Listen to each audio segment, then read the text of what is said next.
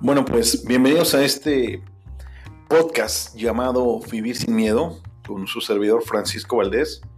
Antes que nada quiero eh, pues agradecerles porque están escuchando este podcast que es para mí una nueva manera de comunicarnos y bueno, de comunicar un, mensaje que desde hace años he estado tratando de, comunicar por varios medios, pero este me, se me hace sumamente particular y la verdad que me encanta bastante. Eh, lo he titulado Vivir sin miedo porque creo que hay muchas personas, y me incluyo, obviamente, porque hablo siempre de mi experiencia, eh, hemos vivido eh, con el miedo, o el miedo es parte de nosotros, y lo que quiero en este, en este medio de comunicación, este podcast, es eh, ayudar a muchas personas a entender que el miedo es algo que, se, que alguien lo creó y que nos creímos que existe el miedo. Porque puede ser que para mí tenerle miedo a los ratones sea algo que aprendí, pero hay personas que no le tienen miedo, hay personas que tocan los ratones, ¿no?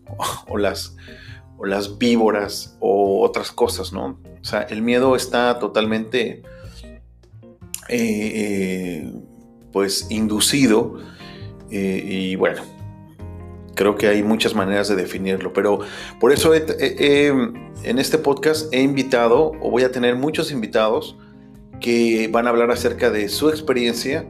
Algunos son expertos en materias de autoconocimiento o de transformación o de conducta humana.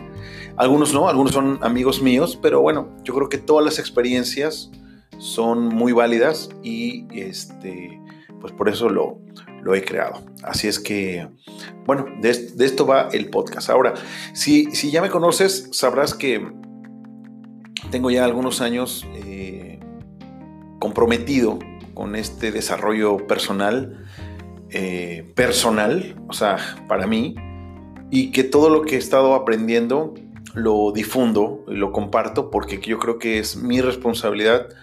Eh, como una vez escuché en una escritura que, eh, que cuando eres tú llamado o se te da un conocimiento, pues tu deber es compartirlo. Y yo creo en eso, creo precisamente en eso, ¿no? y por eso me he involucrado en muchos temas de transformación, de autoconocimiento. He leído muchos libros y todavía me faltan muchos libros por leer. Me, apasiona enseñar, me apasiona conocer personas, el comportamiento humano. He tenido la bendición de, conocer casi 32 países diferentes en, este momento de mi vida y los que voy a conocer todavía. Y esto, estas culturas y este comportamiento humano totalmente diferente, aunque se hable el mismo idioma, bueno, en algunos países no. En algunos países solamente se habla, me tocó solamente que se habla inglés, obviamente. Me tocó países que hablan holandés nada más. Eh, y bueno, el, pero el español, que es mi, lengua natal, es, donde he estado en, en más países, donde aunque la cultura es muy diferente, el idioma es el mismo, pero aún el idioma eh, o alguna palabra que puede significar una cosa para otro país, para otro país significa otra. Entonces todo eso me ha ayudado a entender y a valorar eh, quién soy. Vuelvo y te digo, yo soy un comprometido en mi superación personal, en mi autoconocimiento y todo lo, lo que hago lo comparto con el único propósito de dar valor a las personas, ¿no? Ahora, déjame contarte un poquito más. Si no me conoces, si es la primera vez que me estás escuchando, dirás, bueno, pues ¿quién es Francisco Valdés? Bueno, me defino como una persona, eh, pues alegre. Me, encanta estar eh, feliz. Me encanta que las personas que se rodean conmigo eh, sonrían. puedo hacer una broma, puedo hacer un chiste, pero que la gente cuando esté conmigo se sienta a gusto. Eso, eso, eso me gusta, me gusta la convivencia.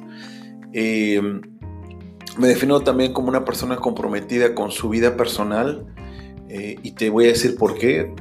No, no siempre fue así. O sea, hubo un tiempo en mi vida que, la verdad no le encontraba mucho sentido y mucho propósito. O sea, vamos a ver, eh, te cuento un poco. Em, nací en México, soy mexicano. Eh, viví casi hasta los 30 años en México. Eh, estudié ahí, estudié una carrera que pues me sirvió por muchos años a, tener un empleo y a tener un trabajo. Fue digamos lo que, lo que en el status quo o lo que le llaman la sociedad o lo que la sociedad espera de ti es que estudies, que tengas unas buenas calificaciones, que tengas un buen trabajo, que te cases, que tengas una casa, una, hipoteca, que tengas un carro o dos, que viajes, o sea, eso es eh, la familia, etcétera, etcétera.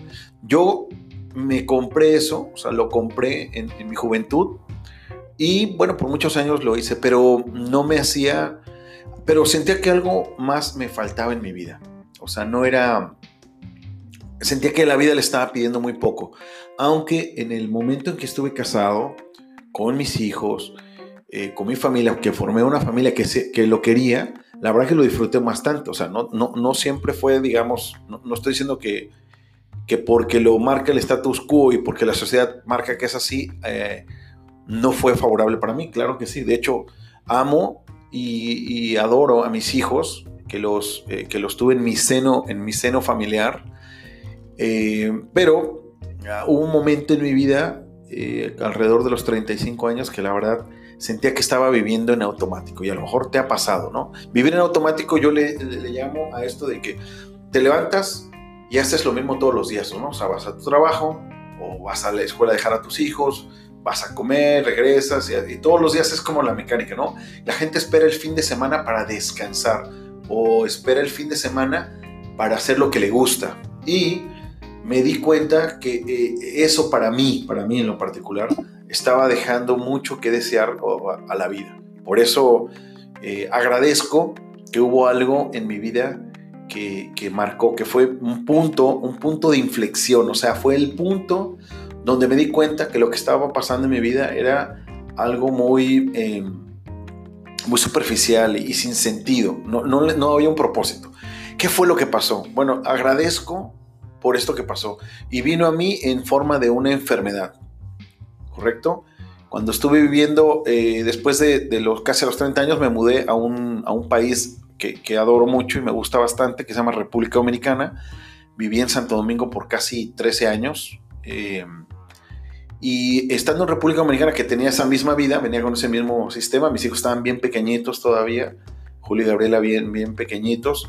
Y, y bueno, eh, eh, estaba, entrando a los excesos de la vida porque lo que tenía en mi casa no era suficiente, entonces, bueno, lo, lo, buscaba fuera, con amigos, con, con, el, alcohol, con el cigarro, con las fiestas, algo que, que en mi juventud ni siquiera había pasado, ¿no? No, ni, siquiera pasó. Y todo esto, pues me llevó a un punto donde físicamente, sin darme cuenta, poco a poco fue mi, cuerpo reclamándome eso. Y gracias y vuelvo y agradezco, la verdad es que agradezco a Dios que llegó esta enfermedad a mi vida con el único propósito de enseñarme que la vida es bien corta y hay que vivirla con propósito o en propósito. ¿Ok? Una vida con propósito, una vida que valga la pena. ¿Y qué fue lo que me pasó? Bueno, que mm, este, empecé a, tener problemas con mi riñón, una enfermedad llamada, llamada síndrome nefrótico. Este síndrome nefrótico eh, estaba, lo que hacía es que expulsaba, ¿verdad? Con la orina eh, más proteína de lo normal, de lo que normalmente deberíamos de estar expulsando las personas que no tienen problema con riñón. Entonces eso afectó mi, este, mi ritmo cardíaco, entonces la presión arterial empezó, empezó a subir y poco a poco esa presión arterial fue disminuyendo las funciones que tenían mis dos riñones hasta que dejaron de funcionar. Caí en algo que se llama diálisis, si no la conoces lo que es la diálisis. La diálisis es, eh, es el proceso, ¿verdad?, eh, que sustituye la función del riñón de limpiar, ¿no? Los riñones lo que hacen es limpian la sangre a través de, de, de esa de esa función eh, básica que tienen los riñones, que una es limpiar y otra es este, limpiar la sangre y otra es expulsar el excedente de líquido de tu cuerpo a través de la orina. Eso es lo que hacen básicamente los riñones, ¿no? Y producir sangre, eritroproyetina, ¿no? Eritro. Eh, y bueno, al, dejar, al, dejar de funcionar mis...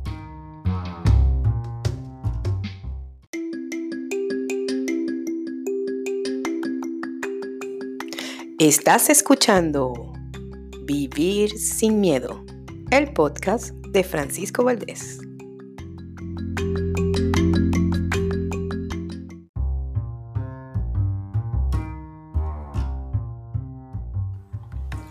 Y al dejar de funcionar, entonces, bueno, eh, pues tuve que entrar a este proceso de diálisis durante nueve meses donde no sabía qué pasaba con, con mi enfermedad. De hecho, yo pensé que, que, en algún momento me iba a sanar de la nada, porque aunque había tenido una vida medio, medio no, una vida totalmente desorganizada, pero hacía ejercicio, me encantaba el ejercicio. Entonces dije, ¿por qué yo? Me, me preguntaba, ¿no? ¿Por qué yo si era... Eh, fui tan sano toda mi vida, me pasa esto, ¿no? No, no lo entendía.